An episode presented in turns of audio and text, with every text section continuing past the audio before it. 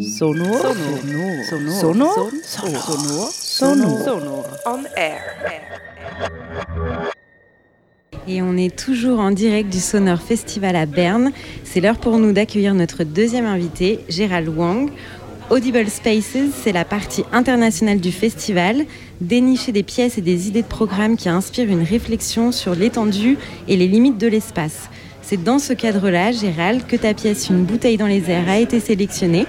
J'en profite juste pour informer les auditoristes qu'on retrouve des fragments de certaines pièces sélectionnées à écouter en ligne sur le site du Sonore Festival et que pour ce qui concerne ta pièce Une bouteille dans les airs, on peut aussi la retrouver sur ton site personnel et celui du labo de la RTS. Audible Space, das ist Teil Festival. Äh, es gibt Programme, die eine Reflexion inspirieren. Und das ist in diesem Teil vom Festival das, äh, das Stück von Gérald Wang. Äh, Une bouteille dans les airs wurde kuratiert. Ich glaube, das stimmt. ähm, und für unsere HörerInnen, dann finden wir online ein paar, eine Auswahl von Stück auf der Webseite von Sonar, Sonar Festival. Und für Une Bouteille dans les airs, das Stück von Gérald, kann man auf der Webseite von Gérald finden oder auf der Webseite von Le Labo de la RTS. Alors Gérald, aujourd'hui tu es un professionnel du son et de la radio, mais tu resteras toujours et peut-être même avant tout un radio amateur. Alors ouais, radio amateur ici, qui est dans un sens euh, un peu particulier parce que c'est, quand on dit le mot radio amateur, on peut toujours euh, penser au fait des, radios faites par des amateurs. Euh, là, il s'agit bien d'une pratique, une pratique du radio amateurisme qui est même avant la radio broadcast, ça, ça existait. C'est des gens qui bricolent avec des antennes, avec des émetteurs et tout ça, puis qui vont communiquer dans le monde entier avec du matos qu'ils ont dans leur jardin.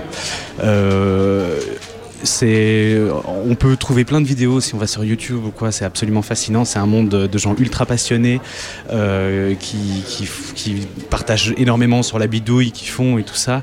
Et, euh, c'est vraiment une communauté mondiale parce que leur but c'est de, c'est de, d'échanger. alors des fois très loin, en morse. C'est, un monde vraiment assez particulier, mais qui a été assez fascinant de, découvrir et de, et de faire découvrir. Mais justement, je crois que pour la petite histoire, toi, tu as quand même commencé un petit peu comme ça. Je sais pas quel âge tu avais, mais tes premières émissions, tu les as fait, à ce que j'ai entendu dire, sur une, cachette, une cassette Fisher Price. Oui, c'est dans, dans, la bio que j'ai publiée euh, ici, euh, que j'utilise souvent. Oui, bah oui, pour moi, la radio, ça a commencé très jeune. Je crois que enfant, j'écoutais ça, j'étais vraiment fasciné euh, par, par, par ces sons qu'on pouvait entendre. Comme ça sous l'oreiller euh, dans, sa chambre et tout ça, beaucoup enregistré. Et puis oui, cette possibilité là avec un petit radiocassette Fisher Price de, prendre son petit micro, d'appuyer sur rec et puis et puis de parler dedans et de faire comme les grands. Et puis petit à petit, ben, ben j'en ai fait mon métier. Alors, euh, l'histoire du radio-amateurisme, tu nous en as juste dit quelques mots, mais j'ai l'impression que peut-être comme beaucoup d'aventures extraordinaires, elle, parle, euh, elle part pardon, d'une surprise, d'un inattendu, d'une bricole de génie qui permet de communiquer au hasard avec des personnes du monde entier. Je crois que c'est l'histoire aussi des ondes courtes et de la ionosphère. Est-ce que tu peux nous expliquer un petit peu ça. donc, comme je disais tout à l'heure, c'est des gens à la base qui bricolent. Si on veut même faire ici un petit euh, rappel historique, euh, je crois que c'est même pas présent euh, dans le documentaire, mais c'est les, personnes que j'ai rencontrées qui, m'avaient un peu parlé de tout ça. Au moment où la, radio a démarré, donc on parle de sa fin, fin 19e, début 20e, on commence à faire les premières expériences, Marconi, tout ça. Euh, qui commence à, envoyer des ondes, à essayer de bidouiller, de, remarquer ce que c'est qu'une onde électromagnétique et puis d'essayer de bidouiller avec ça. Euh, il y avait plein d'intérêts pour ça, évidemment, dans, tous les sens. Beaucoup d'industriels euh, hyper intéressés de, récupérer ça, la marine, l'armée, enfin tout ce qu'on peut imaginer de gens qui se disent ah, tiens, ça c'est une nouvelle technologie qu'il faut absolument enfin utiliser. Et puis voilà. Et donc il y avait des ondes hein, qui sont longues, plus longues et plus courtes, hein, comme on voit sur le cadran des, vieilles radios, on peut vraiment sélectionner plein de longueurs d'onde différentes. Et il y avait un vieux principe qui est un principe physique, c'est-à-dire qu'au plus la, longueur d'onde est longue, donc au plus la fréquence est basse, euh, au plus le son va aller loin. Donc ce qu'on appelle les grandes ondes, par exemple, quand on écoutait France Inter, qu'on pouvait capter presque dans toute l'Europe sur la, sur la fréquence des grandes ondes, c'est des ondes qui en fait partent dans la croûte terrestre, puis vont, en fait, au plus on est puissant, au plus on va loin. C'est un truc très brut comme ça, et, puis ça marche. Et donc au plus on monte en fréquence, au plus c'est compliqué. La FM, par exemple, c'est assez haut en fréquence, ben, elle va que dans une ville, elle touche que ces gens-là. Et donc il s'était parti de cette idée que ben, au plus on va haut, au moins c'est intéressant. Donc on va donner ce petit joujou des, des ondes courtes aux radioamateurs pour qu'ils fassent un peu joujou et tout. Et donc là, il y a des gens dans le monde entier qui se sont mis à bricoler là-dessus. Et puis en fait, qui ont remarqué que c'est quand même super étrange parce que euh, il y a justement cette théorie qui dit qu'au plus c'est court, au moins ça va loin.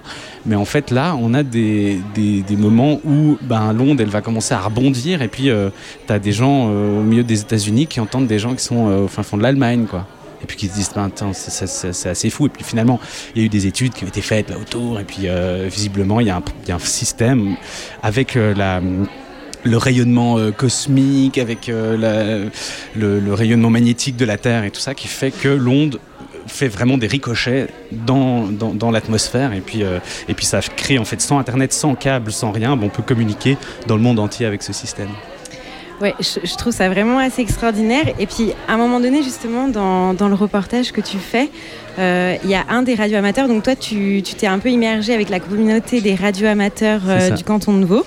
HB9MM dans leur petit nom. Euh, nom, de code. Leur nom, leur nom, leur matricule, en fait, qu'ils utilisent pour communiquer. Et à un moment donné, quelqu'un te dit que il arrive à capter, je crois que ça s'appelle des whistlers.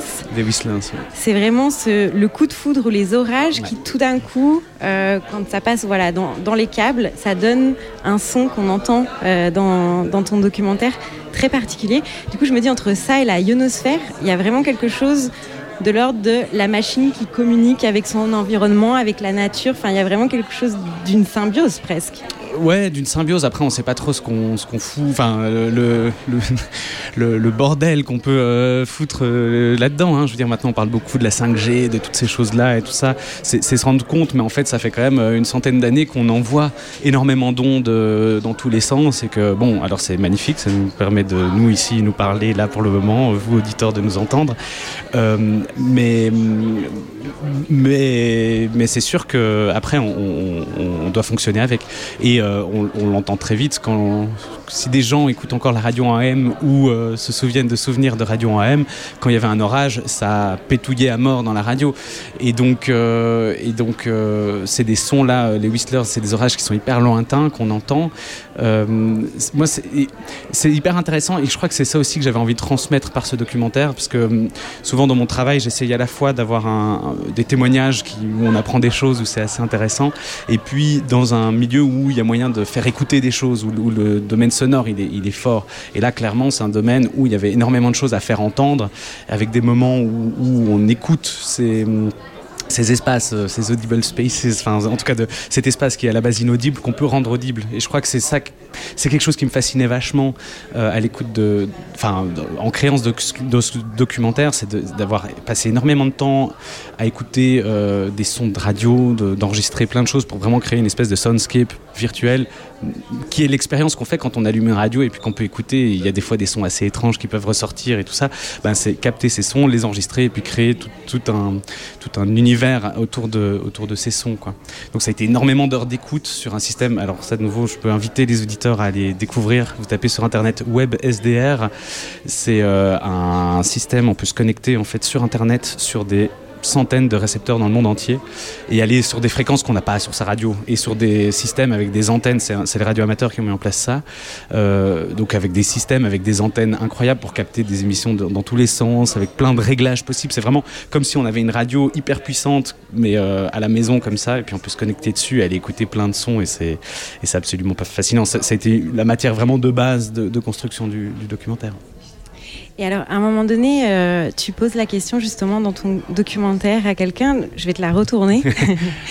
c'est quoi le son le plus étrange que, que tu jamais entendu ou que tu jamais intercepté, Gérald?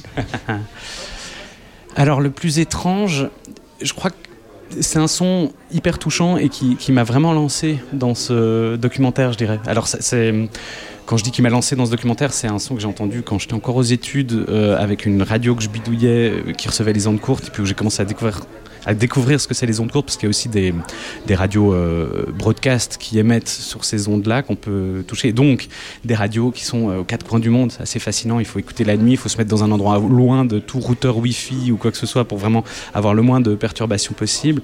Et puis après, on se met avec sa radio et on bouge un peu pour essayer de bouger l'antenne dans tous les sens. Et puis on va au travers du spectre et on essaye de trouver quelque chose. et en fait, c'est des fréquences qui bougent tout le temps parce que comme c'est tellement dépendant des conditions atmosphériques, il n'y a pas euh, une radio sur une fréquence typique. si on veut vraiment écouter ça, il y a même des, des horaires qui sont publiés où on peut voir quelle radio est diffusée à quelle heure, sur quelle fréquence et tout ça, c'est hyper technique. Euh, mais donc j'ai découvert ça et j'ai commencé à un peu essayer d'écouter des choses et c'était je commence donc je tombe sur une radio et il y avait euh, c'était une. Après, j'ai été voir justement sur les horaires et j'ai vu que c'était une radio qui émettait depuis Oman. Et euh, je crois que c'était un moment de prière qu'ils émettaient, donc assez beau parce que c'est ce, ce, chant qu'on peut entendre de, cette prière des imams. et puis, mais, mais, donc ce son qui venait d'assez loin avec une espèce de de, parasites qui venaient et qui repartaient comme une espèce de vague qui, allait par-dessus. Et puis en plus, il y avait un espèce de buzz, donc un buzz comme ça de, de parasites au-dessus. Et c'est comme si l'imam chantait. Euh, avec ce bourdon euh, et c'était vraiment quelque chose de, de musical, d'une expérience presque. Enfin, euh, là, comme j'en parle, j'aurais presque dit une, expérience transcendantale ou quelque chose comme ça, mais qui m'a fait en fait, ça c'est trop joli.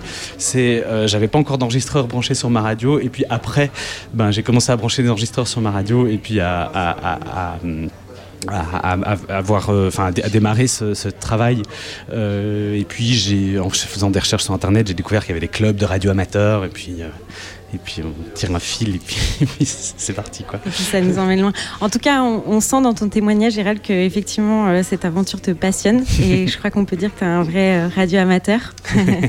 Donc on va inviter tous nos auditoristes à essayer de, de, trouver ta pièce. On a donné toutes les infos en intro et voilà, on recommande vraiment l'écoute avec des bruits assez étranges et extraordinaires de Une bouteille dans les airs. Merci beaucoup. Et je l'ai sous-titré en allemand aussi euh, pour l'occasion. Ah, Donc peut-être que je vais essayer de réfléchir à un moyen de de mettre euh, ce fichier à disposition de, de qui, euh, de qui veut l'entendre. De la communauté euh, germanophone nombreuse du Sonore Festival.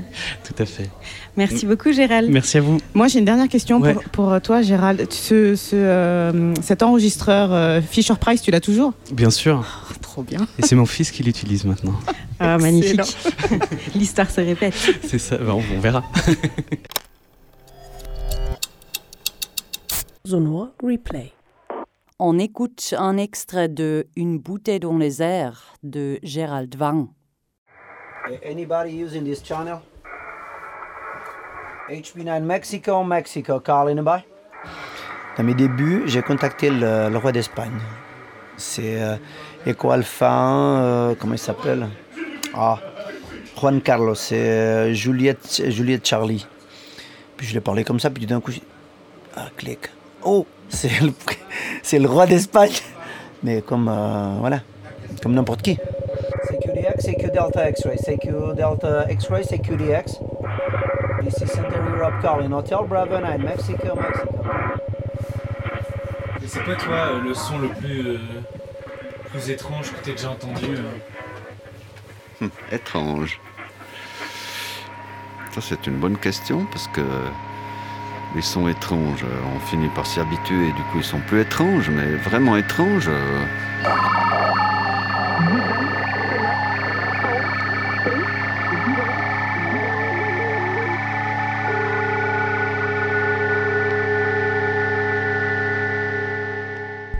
Sonor Replay.